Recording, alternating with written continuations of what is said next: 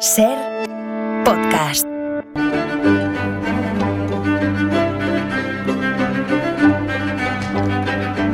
Buenas tardes, Nieves. Hola, Carlas, ¿qué, tal, ¿Cómo estás? ¿Qué tal estás? Muy bien. Muy bien. Muy bien. Muy bien. Oye, Yo que, jo, que, que la pena de muerte es un signo de barbarie, más que de justicia. ¿eh?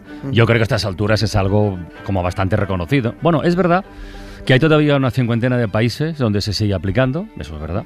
Sí. Pero la tendencia histórica es, bueno, y ojalá, a que vaya desapareciendo en todo el mundo, ¿no? Pues claro, eh, si apelamos a eso, a la historia, que es lo que hacemos cada tarde contigo, mm, nos encontramos con casos flagrantes para demostrar eso de, de la barbarie, ¿no? Sí. Y no justicia.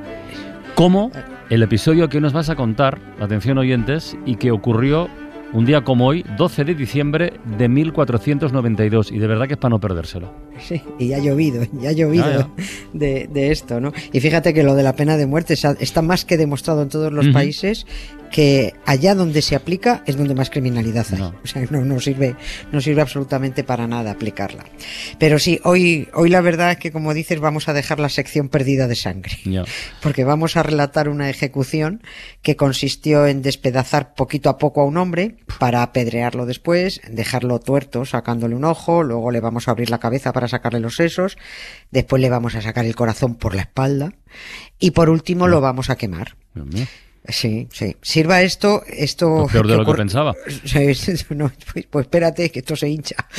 Eh, esto, que ocurrió en Barcelona el, el 12 de diciembre de 1492, sirva a modo de, de cebo para que la audiencia se quede ahí esperando saber quién es capaz de aplicar semejante condena y, y por qué delito. Esto que hemos contado es en realidad destripar el final de la historia. Nunca mejor dicho lo de destripar, dado Sí, lo sí, que estamos hablando. Y, pero mejor entrar a, a de huello mm, que no decir eso de lo que vamos a contar puede herir la sensibilidad de los oyentes, que también es una buena táctica por otra parte para que la gente sí, sí, Es que dice- esté más atenta todavía. este, sí, Claro. dice, va a salir la sensibilidad y dice, coño, a ver qué van a contar. Todo ocurrió en una plaza monumental muy famosa de Barcelona, que es la Plaza del Rey. En pleno barrio gótico. Mm. Es un, eh, yo hice, bueno, primero es una visita obligada, hay que Sí. conocerla, es muy bonita, medida preciosa. Eh, y una de las visitas que hice eh, yo a esta plaza fue en San Jordi, en 2012, y alguien, muy gracioso, alguien había trepado hasta el cartel donde pone Plaza del Rey, Sí. había tachado lo de Rey, porque el año que estamos es 2012, y Ah. escrito debajo Elefant. Ah, amigo. Sí, sí. Ya, ya. El año del que- elefante, sí. Sí, sí, sí. Así que se leía, en realidad quería poner Plaza del Elefante, pero se leía Plaza del Rey Elefante. Está bien. Sí, tengo pruebas gráficas que lo mismo luego pongo en bien. porque hice una foto, por supuesto. Pero esa plaza no está ahí puesta en honor de Juan Carlos de Borbón, Mm. por supuesto, sino de Fernando II de Aragón, que en aquel diciembre de 1492 sufrió un atentado allí mismo, en esa plaza, cuando salía de currar en su palacio. Casi no lo cuenta, pero desde luego el que no lo contó fue el regicida.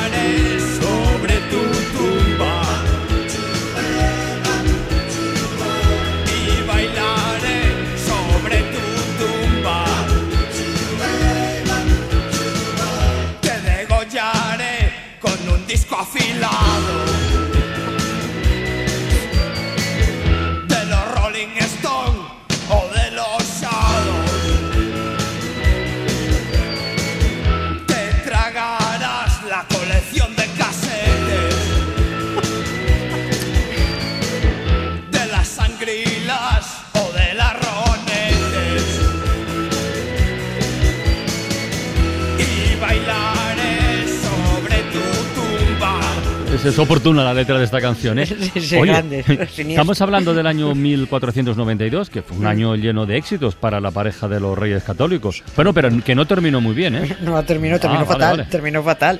Fíjate cómo terminó. 1492 lo empezó esta pareja católica, excomulgada, por cierto, tomando Granada, luego siguieron disfrutando con la expulsión de los judíos, después fue Colón y descubrió América, pero de esto aún no se habían enterado porque no, no había vuelto de su primer viaje, vamos, ni siquiera sabía lo que había descubierto. Los reyes católicos andaban por Barcelona después de hacerse una gira triunfal por sus dominios Mm. castellanos y aragoneses y darse un baño de masas para celebrar el final de la, de la guerra de Granada. Y el 7 de diciembre, cuando el rey Fernando salía del palacio donde trabajaba, en lo que ahora es la Plaza del Rey, Ujú. bajó las escaleras, bueno, pues eh, fue a subirse a su caballo, puso el pie en el estribo y en ese momento un, apareció un tipo por detrás, le arreó un espadazo con todas sus ganas, de arriba para abajo. El espadazo iba al cuello, iba a, rebanárselo, rozó la sien, casi le rebana la, la oreja izquierda y le podría haber partido en dos, pero el rey llevaba puesto el collar de oro eh, con el toisón, el famoso collar Sí, sí, toisón sí. de oro que es muy grueso, y ese collar paró el golpe y de- lo desvió del pescuezo. Solo acabó con la clavícula rota y una gran herida, pero y perdiendo mucha sangre.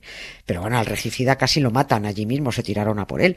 Fue el propio rey según lo metían en, en volandas al, al palacio, quien ordenó que no lo mataran, que eso estaba muy bien visto, porque había que saber, primero, mm, por qué había atentado ese hombre y si eso era cosa de un tío solo o era un complot, como lo de Kennedy, yo qué sé. ¿Y llegaron a averiguarlo si estaba solo o en compañía de... Y por cierto, ¿quién era el, el- el hombre, el agresor? Este, este era un payés, era un payés muy cabreado Mm. que se llamaba Joan de Cañamars, eh, cabreado por hechos pasados, pero también que en estos momentos del atentado tenía la olla bastante ida.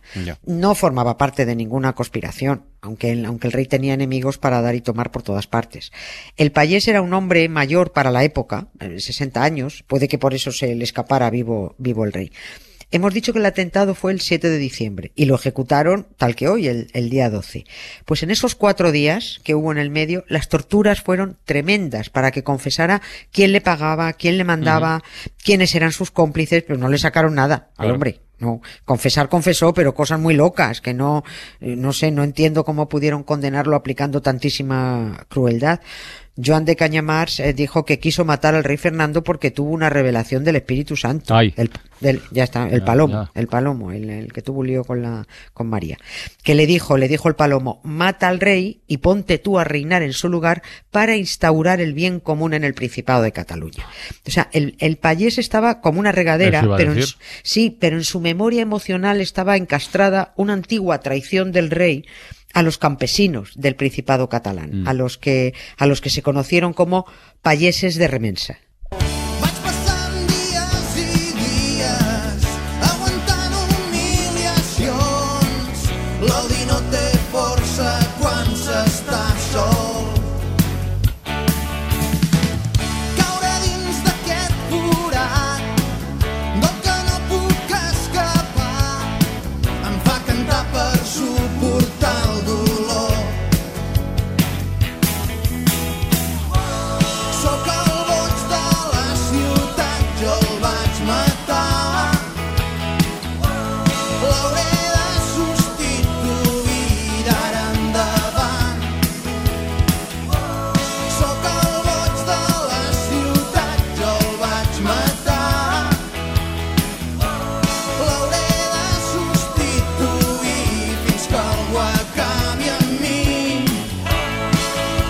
Boig de la Ciudad, el loco de la ciudad, se titula esta canción de Sopa de Cabra, que nos viene muy al pelo también. Sí. Eh, lo de la remensa es redención, o sea, redención.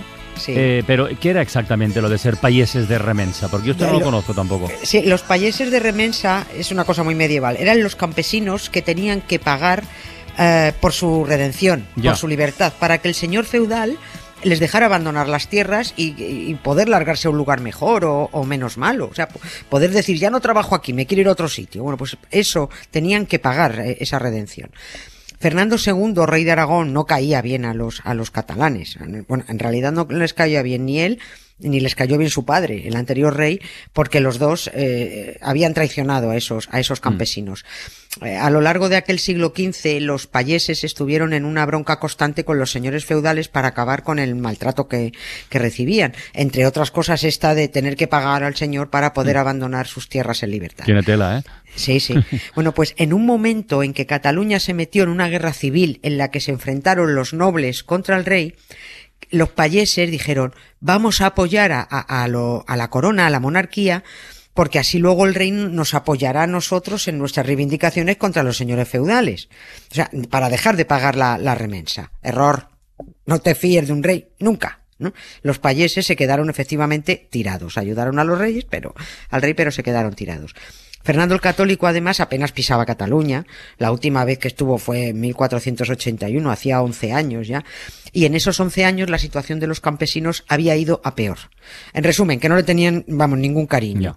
Y encima, Joan de Cañamars había, había sido uno de aquellos payeses de Remensa que luchó al lado de la corona y que se sintió luego tirado.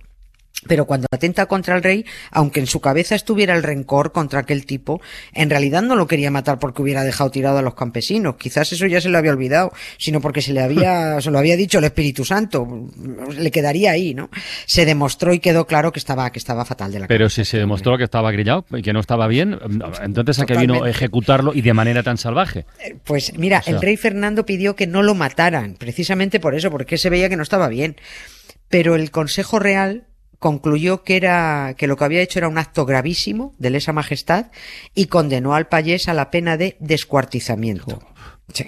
Además de que, mm, sin, sin olvidar que a la plebe estos espectáculos le encantaban también, ¿eh? porque es que era- eran muy vistosos y muy, muy coloristas. Eh, lo, lo que se buscaba con este tipo de ejecuciones era mm, avisar a la población, mostrar lo que le ocurría a quien atentara contra el rey. Si, si el payés Joan estaba loco o cuerdo, ya daba igual. Lo importante es que todo el mundo viera las consecuencias de atacar al poder real. Y ahora sí, ahora es cuando viene la bonita performance Gore por Barcelona. ¿Cómo por Barcelona? Por O sea, ¿no, no, Barcelona. ¿No lo mataron en un sitio concreto? ¿Que ¿Fue, fue como una ejecución itinerante? ¿o? Esto fue un pasacalles, ¿Sí o no? prácticamente. Sí, sí, sí. Y con todos los barceloneses, bueno, con todos, con todos los que quisieron ir, claro. Pero vamos, con cientos, con miles, presenciando la, la juerga flamenca. La fiesta empezó eh, subiendo a un carromato al pobre Joan de Cañamars, que ya iba hecho polvo. Primero porque el mismo día del atentado los miembros del séquito del rey le arrearon alguna puñalada para reducirlo. Y luego estuvo aguantando cuatro días de, de torturas. O sea que ya, ¿cómo, cómo Mm. estaba este hombre? Pues hecho polvo. En el carromato, al que lo iban a subir, eh, situaron encima del carromato una especie de tarima con un poste de madera en medio. Al payés, al pobre Joan de Cañamars, lo desnudaron y lo ataron a esa columna, a ese poste. Y ahí empezó el paseo por Barcelona.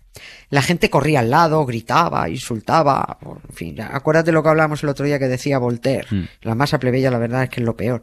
Decía, se mantiene en un estado de imbecilidad permanente, ¿no? ¿Cómo es posible que, que, que, que te pongas a, a- a gritar a un hombre así? Bueno, me acusarán de presentista. Entonces ya verás. La primera parada fue exactamente en el mismo lugar del atentado, en la, en la actual Plaza del Rey, al pie de las escalinatas. Ahí le cortaron la mano y el antebrazo derecho, con el que al parecer arreó el espadazo al rey. Y siguió, arrancó el carromato y siguió. Eh, siguió la misma ruta, por cierto, que seguía la procesión del Corpus, para que esta ejecución contara con, bueno, pues con todas las bendiciones católicas. Y cada vez que hacía una parada, pues le cortaban algo, en el nombre de Mm. Dios, clemente y misericordioso.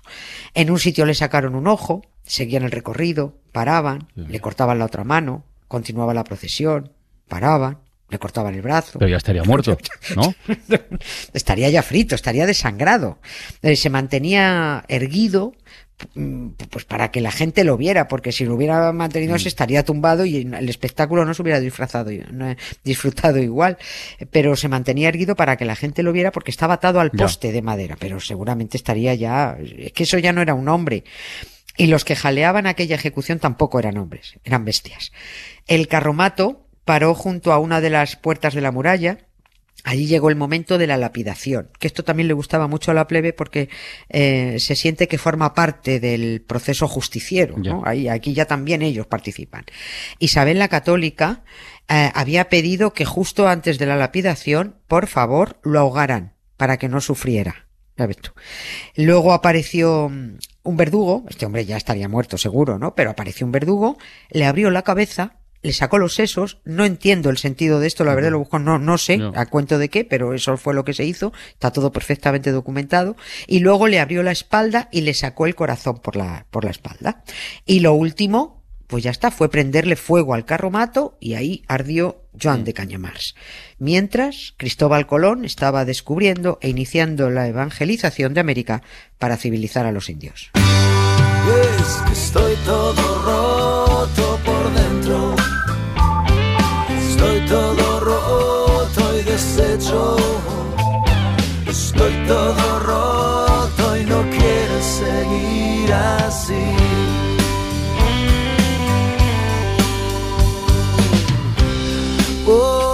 Una trampa en un cajón.